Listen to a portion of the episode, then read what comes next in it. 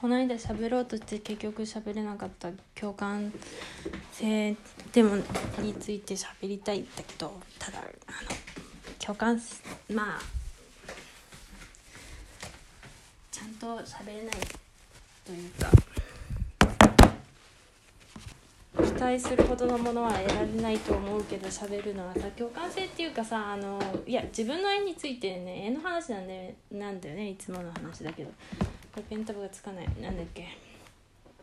その考えた時に思ったのはいや自分の絵にはなんか共感性みたいなものがないなと思ったの。共感性。うーんというのもなんだろうな。こうまあ共感性っていうとまた違うのかもしれないんだけどこ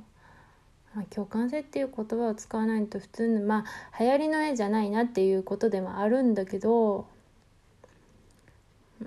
流行りの絵じゃないなをちょっとだけ要素を抜かして言い換えるとまあ共感性みたいな。あのー、例えば流行りの絵ってさ結構さあこういうのが見たかったんだよねっていうものがあると思うのよ。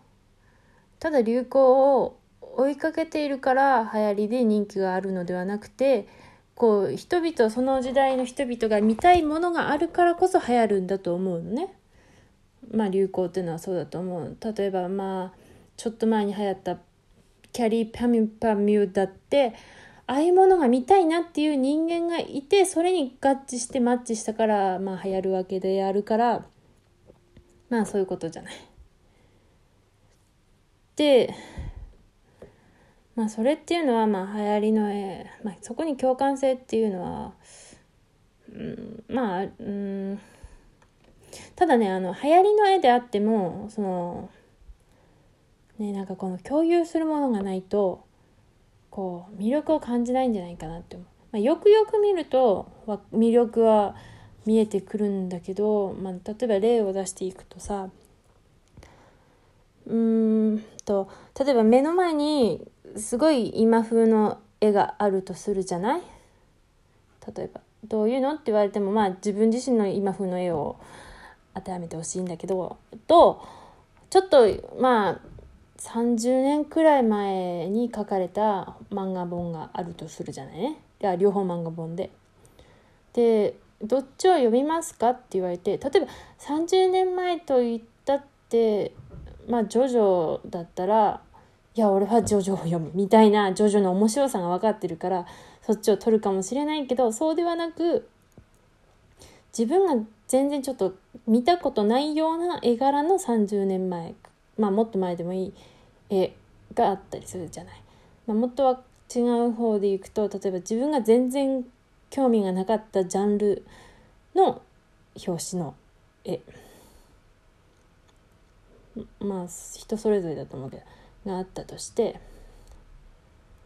でそれでもし目の前にあったらまあまあ人によってはもちろんねその古い方を撮る人もいると思うけど基本的にまあ今流行りの絵をの漫画を読もうと思うのよ。なんとなくあこっちに確実に今流行りの絵の方に確実に自分が欲しいものがあるぞっていうのを予感させるからっていう可能性があると思う。その流行りの絵っていうのはその線を見ただけであ自分が期待するものがあると何かこの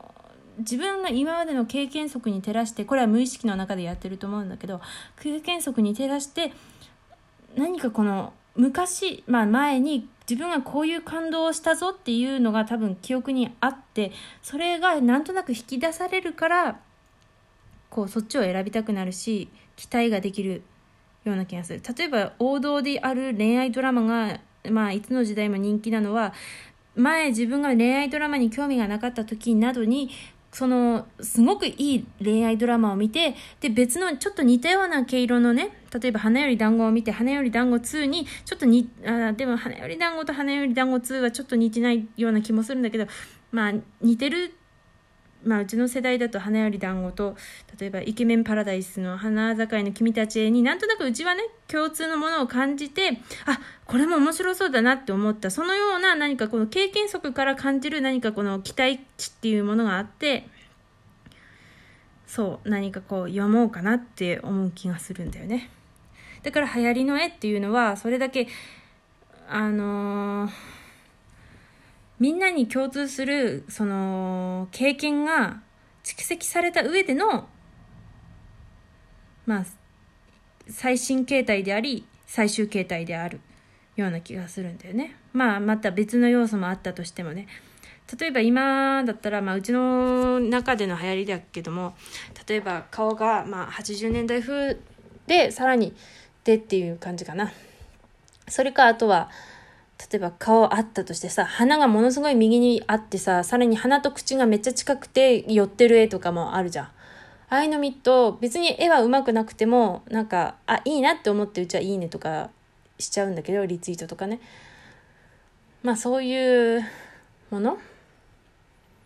があってまあそれを捉えきれるといいなって思うんだけどまあまあそういうことがあって。うん。捉えきれるといいなと思っててでそういう絵っていうのはやっぱりこうパッと見ただけでわかるじゃない特に考える必要もなくというのもその今までの経験があってさらに流行りの絵だとねそのねあとこうこう言いたいっていうのがあるんだけどちょっとちょっと話の流れがねちょっと待ってねまあ、うん。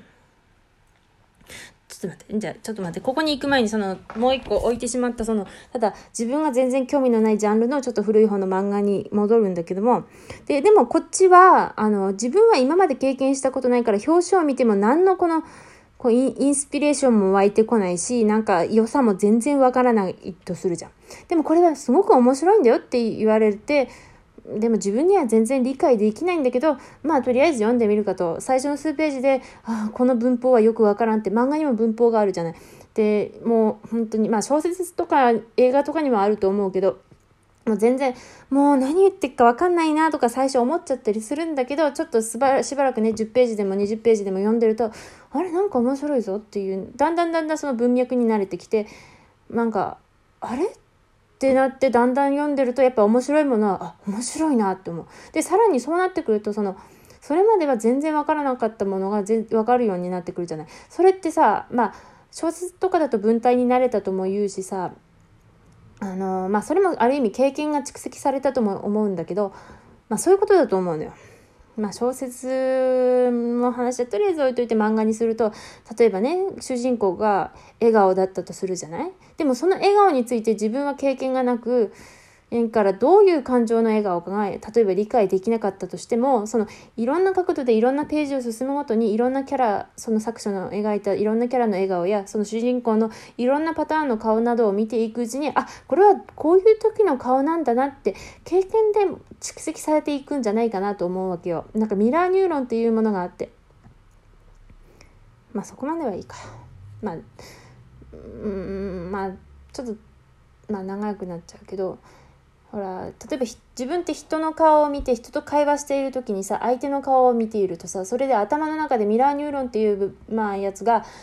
相手と同じ顔を頭の中でしてるらしいじゃん。ねまあ出典はちょっと、うん、大昔に読んだからちょっといまいち出てこないんだけどわかんないけどでそれで自分も同じような顔をした気になるそれで相手の感情を理解しているらしいじゃんね。ちょっとまたミラーニューロンって調べてほしい。まあ調べてうちが言ったことが全然当たってないかもしれないけど、まあ素晴らしくて。だそんな感じで相手の感情を理解するから、やっぱ漫画を読んでても、まあある程度その、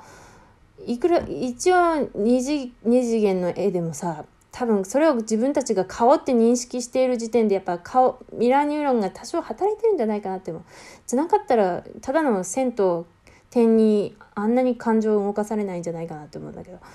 あ人間として理解してる。昆虫の顔を見ても人間らしいあなんか猫の顔を見てもさなんか人間と似たような顔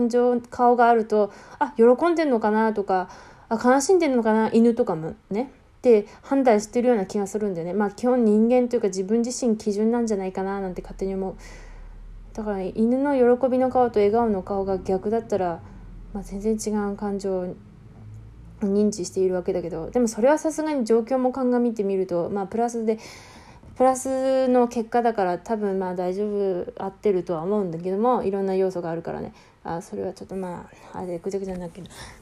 だからで戻ると話をその古い漫画のなんか読み進めていくとそのかキャラクターのこういう線こういう表情の時はこういう感情だなって理解していって、まあ、それが理解できるようになってくるのでだからしょっぱなは全然わかんないけど徐々に徐々にまあ分かるようになってくると思うのよね。まあそうすると他の似たようなね、同じ世代の漫画ってちょっと似たようなとこ、まあ絵柄だったりするからさ、他の漫画を見たとき、あ、これ絶対面白いやつだってなんとなくわかるようになって、まあぜでもそれを経験したことのない知人にとっては、は何かこんなのに反応してるよ、古い絵なのになって思われるかもしれないけど、自分には経験が蓄積されてるから、その面白さとか、その、人に目見た時の感情、言葉、違う、顔で、こう、気持ちがわかると。いうことがあるんじゃないかなと思うわけよ。まあ、ちょっと打足をしたいんだけど、あと、外国人の顔を初めて見た時に、もう洋画とかもいっぱい世の中には流通しているから、もうみんなわかるかなとは思うんだけど、もし生まれたばかりで外国人の顔とか、まあ自分の親とか親戚とか周りにいないタイプの顔を見た時に多分感情を、笑っててもそれが泣いているのか怒っているのか喜んでいるのか、まあわからないと思うのよ。まあ、もしかしたら生まれたばっかの時は、例えば親の顔でもわかんないかもしんないけどね。泣くしかできないし、自分は。でも徐々に、徐々に多分顔、感情をなぞっていくんだろうな。他人から。わかんないけど。人と触れ合うから感情が豊かになるのかな。うちってさ、あの、ちょっと話打足するけど、はあ、30秒しかないな。まあ、うん、まあうちってさ、割と赤ちゃんの頃にいろんな人の顔いっぱい見てたらしいんだよね。それでなんか割と、だから結構、